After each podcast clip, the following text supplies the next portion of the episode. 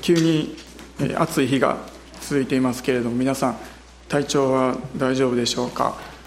えー、私もそんなにすっきりしない感じでちょっと基本的に鼻がですね鼻炎気味の、えー、なんですけどもちょっとお聞き苦しかったらちょっと申し訳ないなと思いますけれども本当に支えられて守られるようにお互い祈り合っていきたいと思います、えー、ある人がですねスーパー銭湯に行ったそうです。で彼にとってそこのスーパー銭湯は初めてだったんですね。それで彼は決めました。今日はもう全部の湯船に入って帰ろうと決めたんですね。そういう気持ちになる時皆さんもあると思います。で彼はですねまず内風呂全部順番に入ってでその次はサウナに入りました。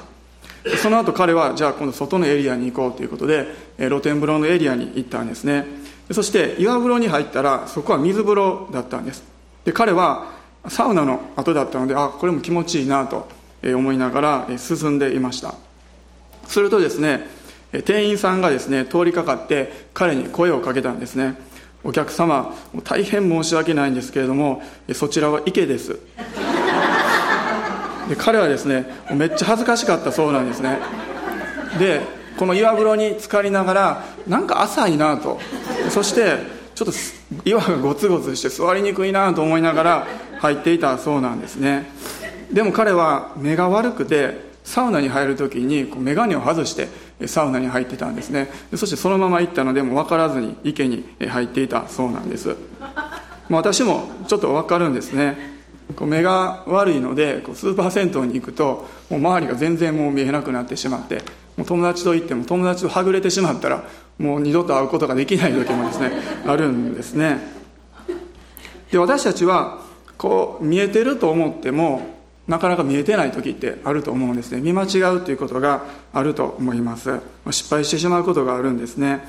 まあ、間違って家に入るあ池ですね。池に入るぐらいだったらまあ、その場の恥で終わるんですけれどもでも本当に大事なものを私たちは見えているのかどうか、違うところに目がいってしまっているのではないか、えー、ですね。そのことを今日は見たいと思います、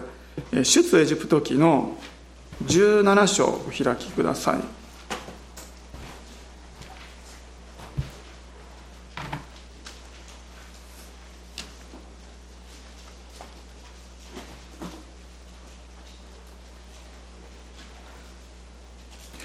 出エジプト記17章の8節から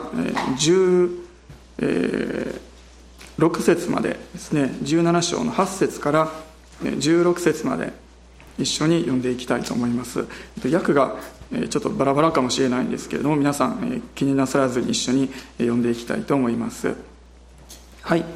さてアマレクが来てレフィディムでイスラエルと戦った。モーセはヨシュアに言った。男たちを選び出て行ってアマレクと戦いなさい。私は明日神の杖を手に持って丘の頂に立ちます。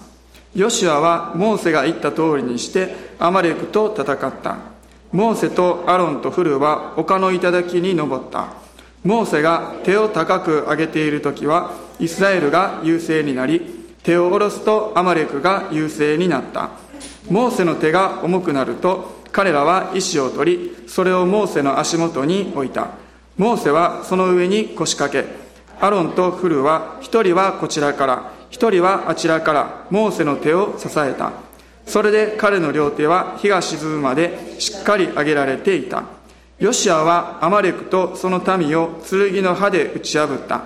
主はモーセに言われた。このことを記録として文書に書き記しヨシュアに読んで聞かせよう。私はアマレクの記憶を天の下から完全に消し去る。モーセは祭壇を築きそれをアドナイニシと呼びそして言った。主の御座の上にあるって主は世々にわたりアマレクと戦われる。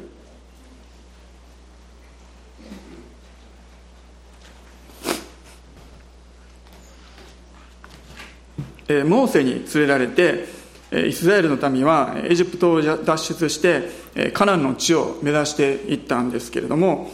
イスラエルの民はいくつもの戦いを経験していくことになるんですね。で今朝の今お読みしました箇所は彼らが経験した一番最初の戦いの記事なんです。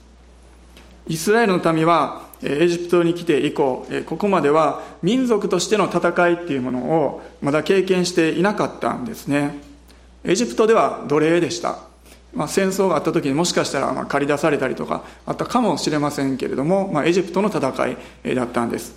えー、エジプトに来る前は、まあ、部族ということで部族同士の争いみたいなのは、えー、あったんですね、えー、でもエジプトで過ごす中で人数が増えてえそしてエジプトから出てえエジプト軍から逃げる時海を渡った時もエジプトの軍隊は海に飲まれてしまったので直接的に戦うことはなかったんです。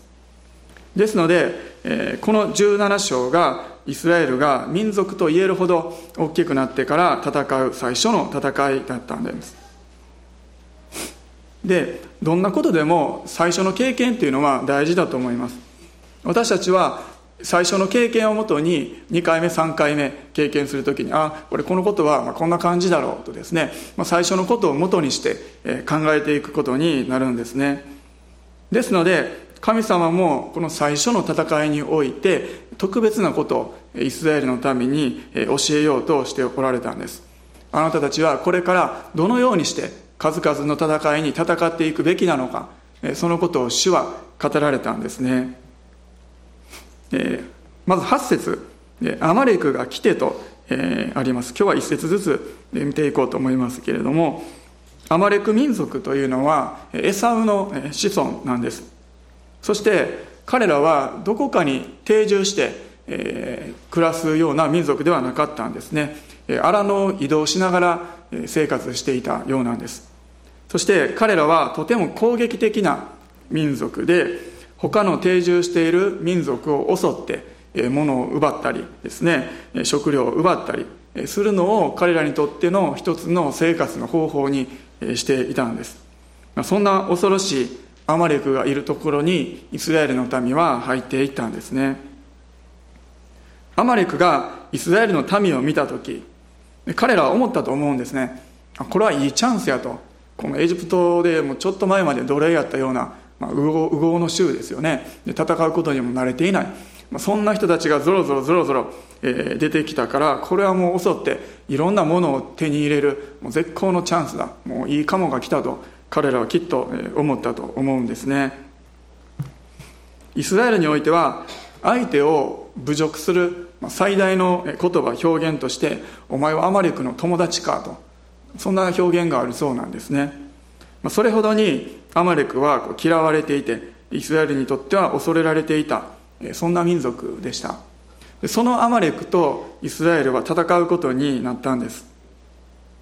9節と10節を見ますとここにヨシュアが出てきます。実はヨシュアこの後にあとどんどん出てくるんですけれども聖書の中でヨシュアの初登場のシーンがこの9節なんです。彼は後にイスラエルの民をカナンの地に導き入れていく力強い偉大なリーダーとなっていくんです。モーセの後継者になっていくんです。ヨシュアの生い立ちっていうのはよくわからないんですけれどもこの最初の9節10節を見るだけでも彼のリーダーとしての資質その片鱗を私たちは見ることができると思います。9節でモーセはヨシュアに指示を出すんです。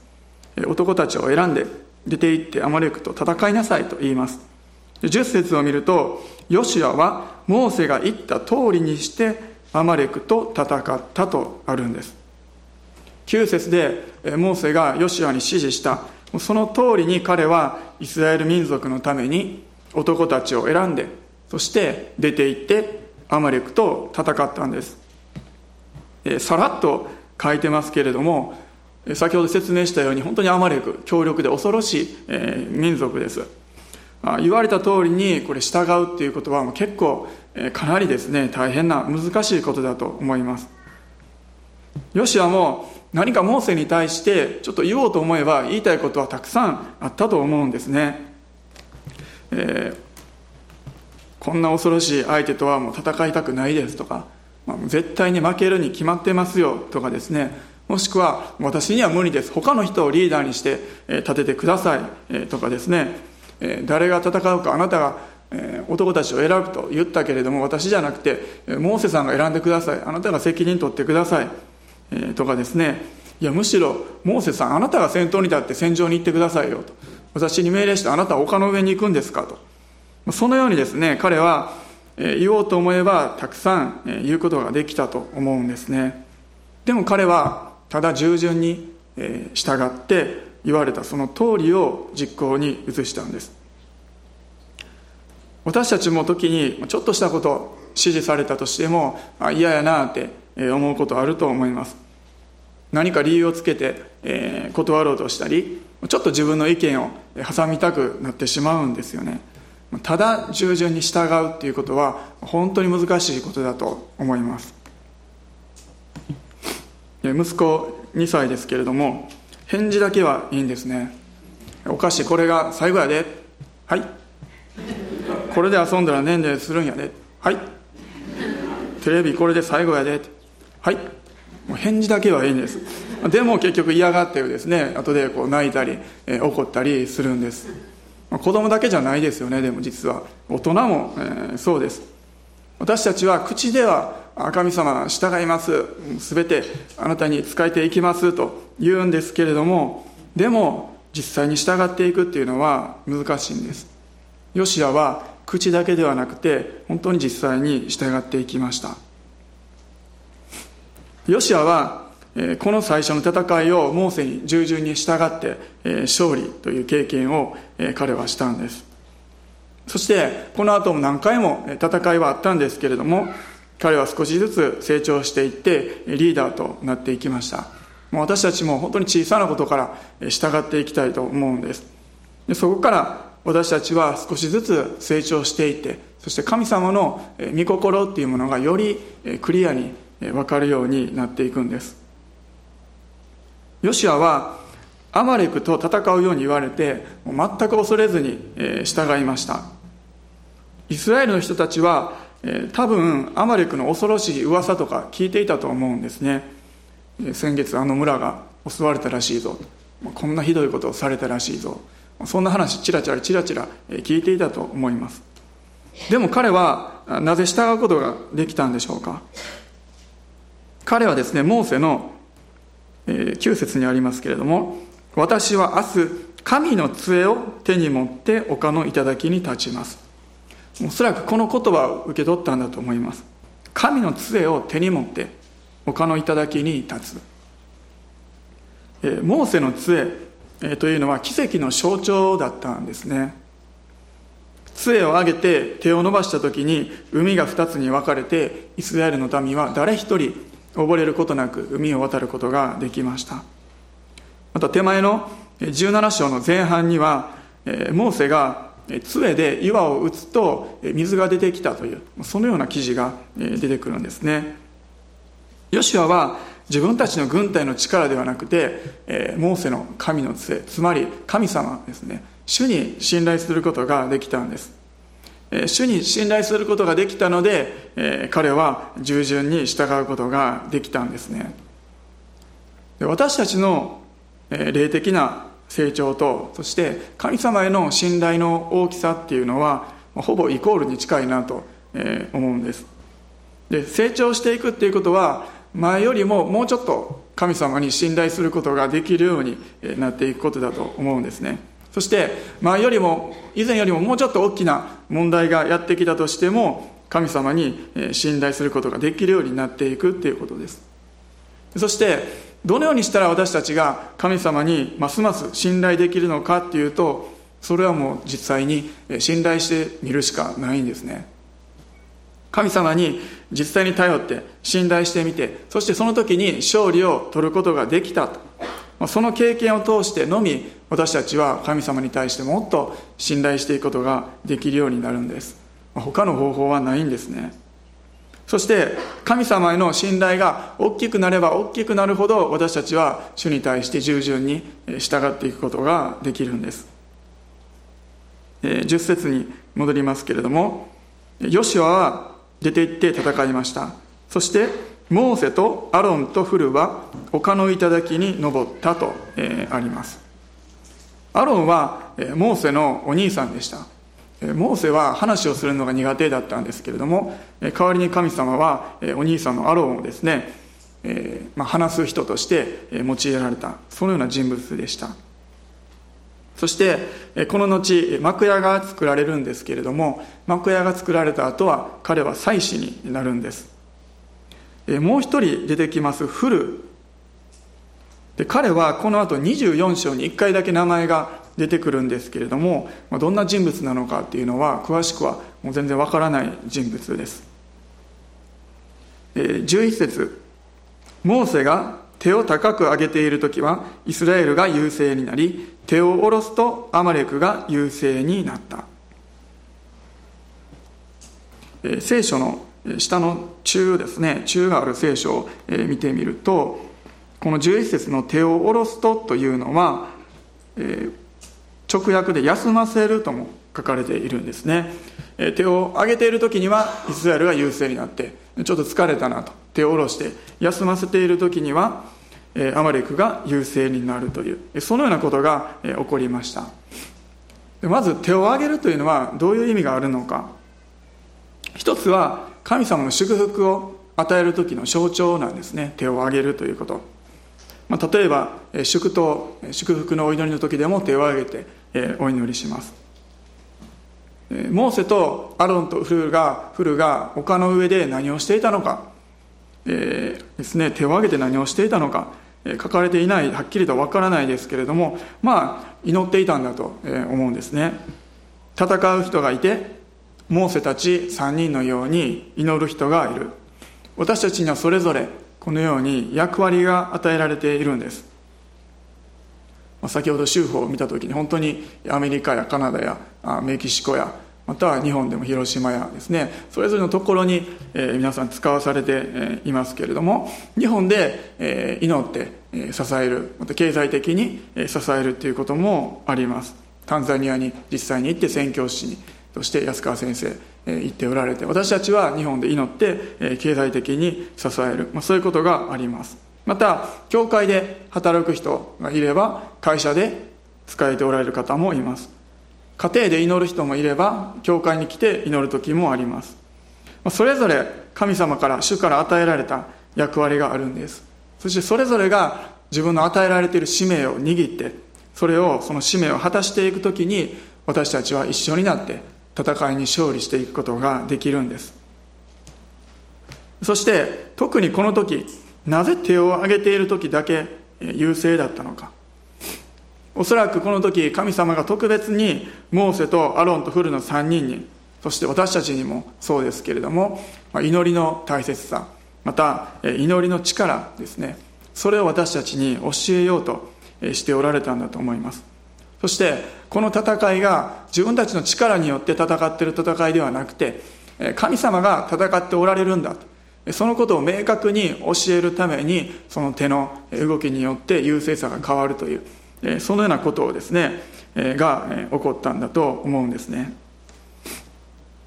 彼らは丘の上に立ってどちらが優勢か見ることができたんです。でおそらく実際に戦っているヨシュアたちよりもその戦いのこの全体像っていうものを彼らは見ることができたと思うんです。もう私たちも何か起こった時に実際にそこに巻き込まれている人よりもちょっと一歩離れて客観的に見ている人の方がですねその状況を理解することができると,、えー、ということがあると思います。モーセたちももしかしたら上から戦いを見ながらですねあちょっとこの右側の陣地危ないなと。えー、そして何か具体的にこう指示を飛ばしたくなったかもしれないんですね。この右の方、え、危ないから一旦退却とかですねこの左の陣地から300人真ん中の方に応援に行けとかですねでこのこっちに回って挟み撃ちにしろとかですねそういう具体的な指示も、え、飛ばしたかった、え、かもしれないんですけれども彼らがしたことというのは祈り続けた、え、ということでした。この時この戦いにおいてはイスラエルの民に必要だったのは祈りであって主の力だったんです。もちろん死の力いつも必要なんですけれども神様はその時によっては何か具体的な指示を私たちに与える時もあるんですね。私たちの戦いも実はですね霊的な戦いという側面があります。イスラエルの軍には具体的な指示とか助けも必要でした。でもそれ以上にまず霊的な次元で勝利を収めるということが必要だったんです。私たちはいつもヨシュアが戦っているその戦い自体に目が行くんですね。私たちの目の前の敵困難問題に目が行くんですけれどもでも実は本当の戦いというのは丘の上で起こっていたんです。私たちもまずその丘の上での戦いですね。そこに勝利していかなければならないんです。そのためには祈り続けること手を挙げ続けなければならないとあります。私たちは日々どこを見ているんでしょうか？自分たちの目の前の問題だけを見ているんでしょうか？それとも丘の上の方にも目を留めることができていますでしょうか？もう、えー、何年も前のことになるんですけれどもある時私の KBI の友達からですねメールが来ました。それはですね彼の夢の中に私が登場したらしいんですね。しかもすごく明快なはっきりとした夢だったらしいので、えーまあ、その夢の内容をシェアしたくてメールしたよという感じでメールが来ました。でどんな夢だったかというとその夢の中でその友達と私が2人車に乗って走っていたそうなんです。すると敵が襲ってきて何かフロントガラスをこう割ろうと必死に攻撃してきたそうなんです、まあ、何かまあ、悪い邪悪な世界みたいなところに綺麗な車に乗って2人で突っ込んでいってもう走り回っているそんな夢だったと、え、彼は言っていました。そしていろんな障害物をこう乗り越えながらその世界暗い世界を走っていってもうかなりスリル満点の怖い夢だったそうなんです。そして最後に変な、まあ、ラスボスというか最後のボスみたいな、えー、敵が出てきたそうなんです。私たちは車に乗っててもうアクセルを吹かしてなんとかその敵を倒そうとしたんだけれどもなかなか倒すことができなかったそうです。でそしてその時にふと私たちが気づいて車のギアを変えて車のギアをニュートラルに変えたそうなんです。そうしたらなぜかボスがスーッと消えていって平和な世界になった。そしてそれぞれ2人自分たちの教会に戻っていったっていう。そういう夢だったらしいんですね、まあ、面白い夢だなと思います。私はですねそのメールを見てすぐにあこれは自分が今置かれているその霊的な状況を表していてこの夢を通して神様が私に励ましを与えておられるんだなともうすぐに、えー、分かったんですね。で私は普段はあんまりそういう捉え方はしないんですね。夢見てもあんまり意味のなさそうなですね しょうもない夢しかあんまり見ないんですけれどもでもその時はすぐにあもうピンときたんです、まあ、実はそのメールを受け取った時私自身かなり疲れていたんですね、まあ、教会のこととか家のこととかいろいろこう重なっていて、えー、疲れていてそして私にとって励ましが必要な時でした。ですのであこの夢っていうのはその時の何か霊的な状況を表しているんだなと。もうその時にすぐ私は分かったんです。そしてギアニュートラルにしたら敵消えるってどういうことかなと思ったんですけれども、まあ、その時に主が私に語ってくださったのは、まあ、自分でアクセルを吹かして突っ込んでいくんじゃなくて私に委ねなさいと、そのように主が語っておられるのかなと私は受け取ったんです、まあ、もっと主に委ねなさいということだろうと私はその時に受け取りました。まさしくモーセたちが手を挙げて主に祈る祈りによってその戦いに勝利していったように私たちももう私もですねその時の私も主に委ねる必要があったんです。このように実際に目の前に私たち問題ありますけれどもまた霊的な次元においても私たちは目を留めてそこに勝利を取っていく必要があるんです。詩篇をお開きください。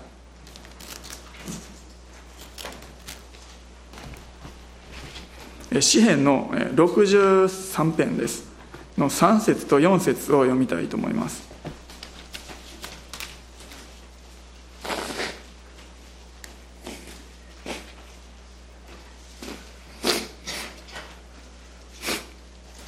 詩編63編の3節と4節です。開いた方一緒に読みましょう。はい。あなたの恵みは命にも勝るゆえ私の唇はあなたを賛美します。それゆえ私は生きる限りあなたを褒めたたえあなたの皆により両手を上げて祈ります。えあなたの恵みはと、えー、ありますけれどもでこの3節4節だけを見ると本当に素晴らしい主に捧げる感謝の喜びの賛美っていう、えー、感じなんですけれどもでもこの表題63編の表題を見てみると、えー、ダビデの状況がわかるんです。ダビデの参加ダビデがユダの荒野にいた時にと、えー、あります。ダビデが荒野で賛美した、えー、歌だったんですね。少し後ろの9節を見てみると私の命を求める者どもは滅び地の深いところに行くでしょうとあるんです。つまりダビデはもう命の危険にさらされていたんです。荒野にいてまた命の危険にもさらされている。そのような状況で彼はこの賛美を歌ったんですね。あなたの皆により両手を挙げて祈りますとありますけれども私たちは荒野にいて、えー、水がない食べ物もろくにない。そして敵にも追われている。そのような状況に置かれている時こそ両手を上げて私たちは祈るんです。手を挙げて賛美しないといけないんですね。なぜならその困難に困難に勝利することができるのかどうか。その鍵っていうのは私たちがまず霊的な領域において勝利することができるのか。そこにかかっているんですね。もし私たちが荒野の中であったとしても手を挙げて祈って主の恵みに感謝して賛美ができるのであればそれは私たちの勝利なんです。その問題の中にあっても私たちは心に平安を持つことができるんですね。そして主に信頼し続けることができます。そして主が最善してくださると受け取ることができます。全てを益に変えてくださると信じることができるんですね。もちろん神様は私たちにどのように行動すべきか具体的な行動計画を教えてくださる時もあるんですけれどもイスラエルもそのようにして戦いに勝ったこともありました。でもこの戦いにおいてはモーセたちが山の上で手を挙げて祈る。それが一番大事だったんです。なぜなら彼らにとってこれは最初の戦いだったからです。主に信頼することの大切さそれを主は教えたかったんですね。私たちはもうそれぞれ最初の戦いというのはもう終わっているかもしれませんけれどもでも同じように主に信頼することの大切さを私たちは学んでいく必要があるんです。もう一度出世エジプト記に戻りますけれども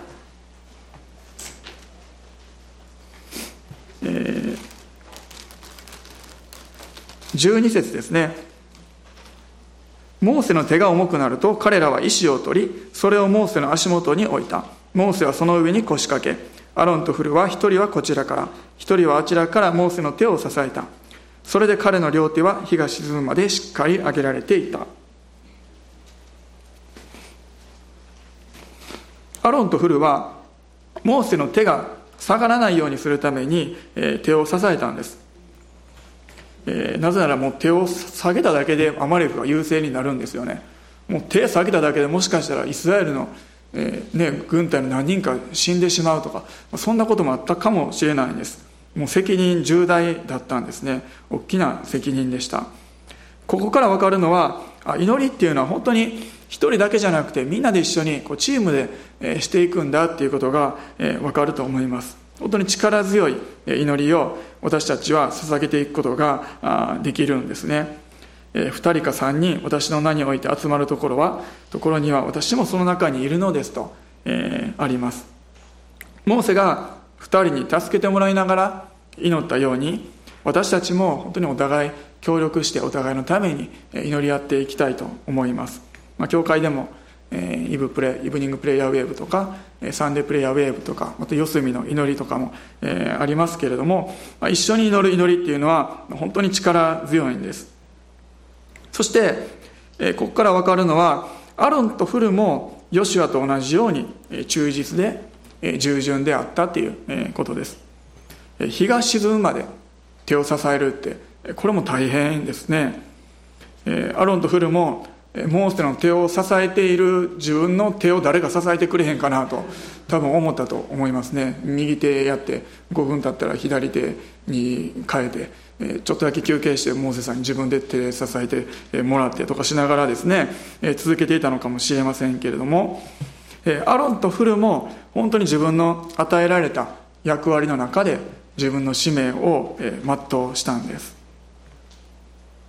13節。14節を見てみるとイスラエルは戦いに勝利したということをがここに書かれています。ヨシアはアマレクとその民を剣の刃で打ち破った。そして14節主はモーセに言われた。このことを記録として文書に書き記しヨシアに読んで聞かせよ。私はアマレクの記憶を天の下から完全に消し去る。イスラエルは戦いに勝利しました。それはまさしくえ実際に戦っているヨシアと、え男たち。そして、えモーセアロンフルですね。一人一人が本当に神様に信頼して従順にそれぞれの役割を果たした、えその結果だったんです。まさしくもチームプレーの、え勝利でした。このことを記録として文書に書き記しなさいとありますけれども記録に残すことこのことっていうのは何でしょうか？もちろんイスラエルがアマレクに勝利したという事実ですね。でもそれだけではなくてきっと丘の上で3人が手をモーセが手を挙げ続けた。それを2人が支え続けたという、まあ、その事実もおそらく含まれていると思うんですね。それによって戦いに勝利することができた。ということも記録するべきこととして含まれていると私は思います。ですのでえー、文章に書き記しヨシュアに読んで聞かせようとあるんです。ヨシュアに伝える必要が、えー、あったんです。直接丘の上を見ることができなかったかもしれない。ヨシュアにも聞かせる必要が、えー、あったんですね。この勝利が主によるものであったということをヨシュアたちも知る必要があったんです、えー、最後、えー、15節、えー、16節。モーセは祭壇を築きそれをアドナイ西と呼びそして言った。主の御座の上にあるて主は世々にわたりアマレクと戦われる。モーセは祭壇を築いてそれをアドナイ西と呼びました。同じく仲介注注釈ですね。15節の下の方を見てみると「主は我が旗の意」とあるんですね。アドナイ西というのは「主は我が旗」という意味があります。まあ、主は我が旗。どういうことを言いたいんでしょうかね。もし誰かがですね私のところにやってきて「あなたは私の旗です」って。喜んでいいのかけなされてるのか全然わからないですよね普通は。え昔の戦いにおいては特に旗を大事にしました、まあ、日本の戦国時代とか戦いでもそうだと思いますけれども旗の下に兵隊たちは集められてそしてその旗によってどちらの軍隊に属するのか誰の軍隊に属するのかっていうのが分かったんです。そしてまた今みたいに無線とかで指示を与えることもできなかったので旗の動きとかで前進したり交代したりとかですね命令を与えるってこともあったそうですね。そしてまた一番中心の本陣本丸その旗を奪われてそこに敵の旗が掲げられるということはその戦いに負けたということを意味していたんです。でアドナイ西が意味すること。一つは私は主に属するということです。主は我が旗と私たち告白するときにいくつか意味ありますけれども一つは私は神様に属している神様のものだとそういう意味があるんです。もし例えばアメリカの正常期が私の旗ですと。そのように言うと私はアメリカに属しているアメリカ人だという意味になるんですね。同じように主は我が旗と私たちが言う時に私は主の旗の下に集まって主のために戦う。私は主のものなんだとそのような意味があるんです。モーセたちもこの戦いは主によって勝つことができたんだ。私たちは主のもので主が戦ってくださったんだとそういう思いを込めてアドナイ西と告白したんですね。もう一つは旗っていうのはその人の考え方とか思想とかですねよりどころを示すものでもあります、えー、ですので主は我が旗ということは私は主により頼みますと主に信頼します、まあ、そういう意味もあります。でもう一つ、えー最後3つ目ですけれども、えーまあ、戦場で一番大きな旗が立っている。でその中心を見てみると普通はそこに大将がいるわけなんです。大将の居場所を教えるんですね。つまり主の旗がひらめくということはそこに主がおられるという印なんです。ですので旗っていうのは主の臨在の象徴なんですね、ま、賛美の中で旗振ってますけれども別に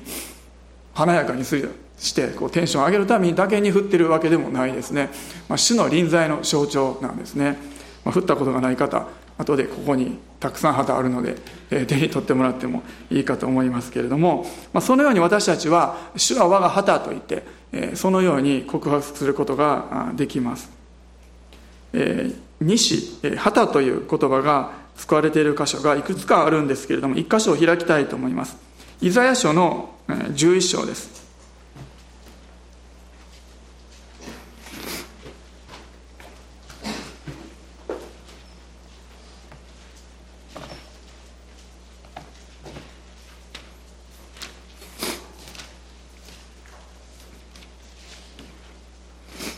イザヤ書の11章の10節を読みたいと思います。開いた方一緒に読みましょう。はい。その日になるとエッサイの根は諸々の民の旗として立ち国々は彼を求め彼のとどまるところは栄光に輝くとあります。エッサイの根は諸々の民の旗として立ち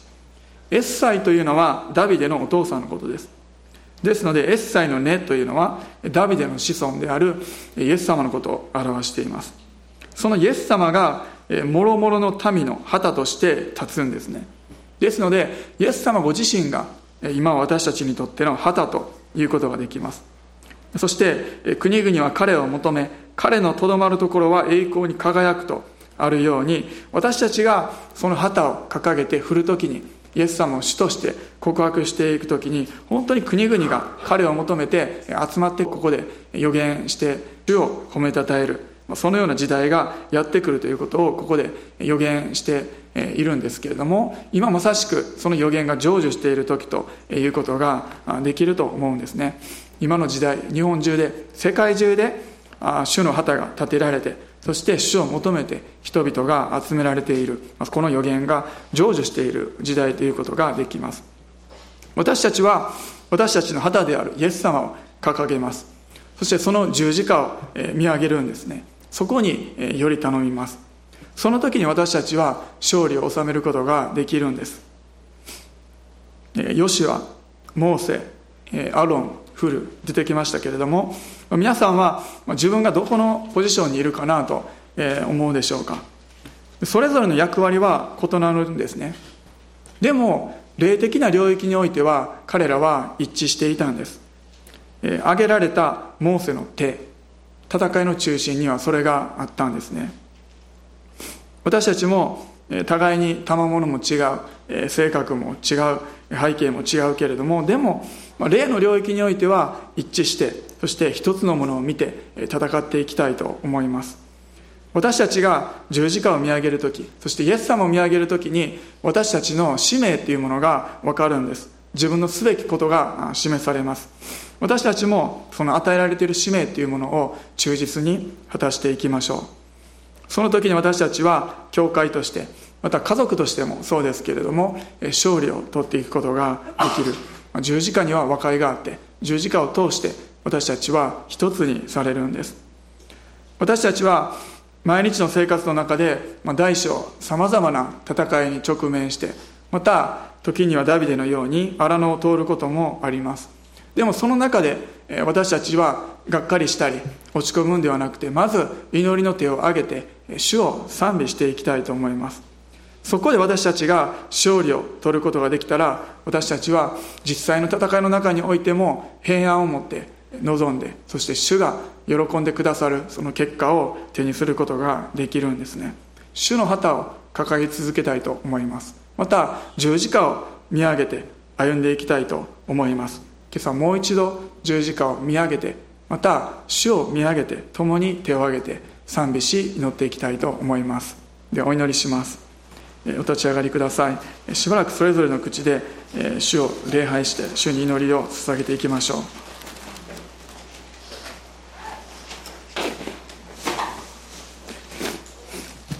天のお父様あなたの皆を崇めます。主が今朝もこの場所におられて私たちの心に触れてくださりまた働いてくださっていることを心からありがとうございます。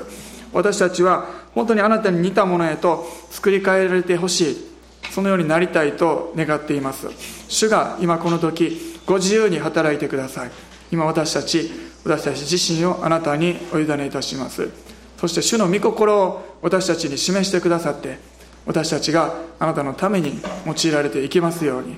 主がご自由に導いてください。今朝も主よあなたの旗がこの場所にまた私たちの心にはためいていることを心からありがとうございます。私たちはあなたのものです。またあなたは私たちを愛してくださり私たちと共におられることありがとうございます。あなたの臨在がこの場所を覆っておられることを心からありがとうございます。ハレルヤ主よ。ハレルヤ。あなたに感謝いたしま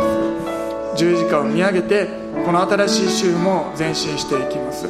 目の前のそれぞれのアマレクに勝利を取ることができますように。何か問題が起こった時にあどうしようかと思うのではなくてまず手を挙げて主を賛美して祈ることができますように。そして勝利を宣言してその実際の問題にも立ち向かっていくことができますように。助けてください。ハレルヤ主ハレルヤ主私たちは丘の上に目を向けます。ハレルヤゴロゴダの丘の上で十字架が立てられイエス様が私たちのために死んでくださりそして勝利を取ってくださったことを心からありがとうございます。今朝もその勝利私たちは合わされていることをありがとうございます。ハレルヤ主ハレルヤ主主を賛美します。ハレルヤ主ハレルヤ主ハレルヤ主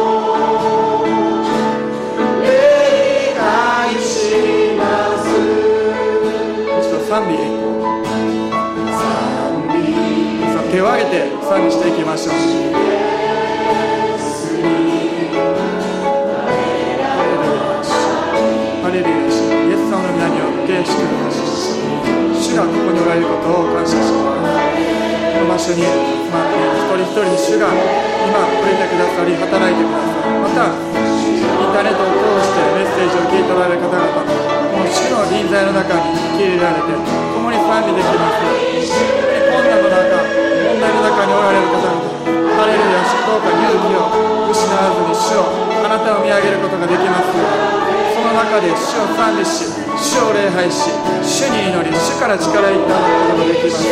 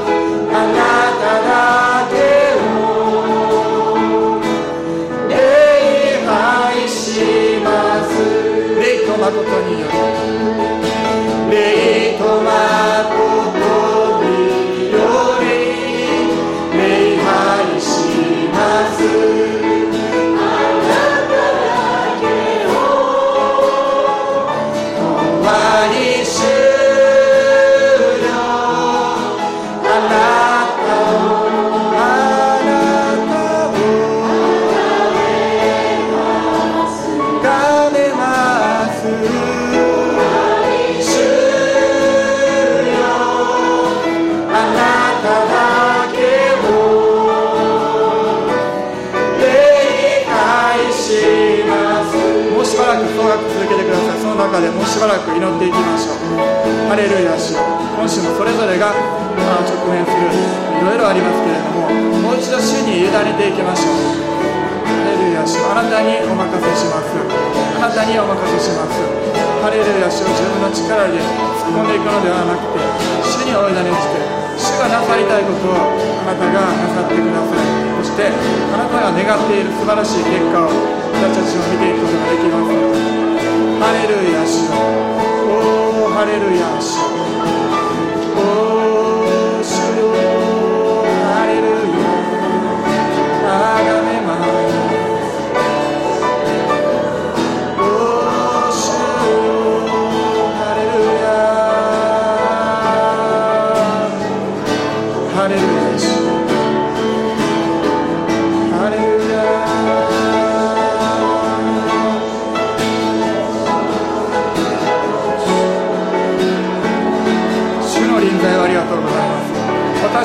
心に主がおられます。ですから私たちがどこに行く時もどこに出ていく時にも主が共におられて主の臨在を持ち運ぶことができることを感謝いたします。家庭でまた職場で学校において私たちが聖なる宮として主の臨在を持ち運ぶことができることをありがとうございます。それぞれのところで私たちは今週手を挙げて主に祈り主を賛美します。実際には手を挙げること難しいかもしれませんけれどもでも心から私たちは主に手を伸ばしてあなたを求めてあなたを礼拝し賛美します。ハレルヤ。主そしてまた私たちがそのように主を礼拝するときに主が臨在してくださって全ての問題をあなたが解決してくださいますよハレルヤ。主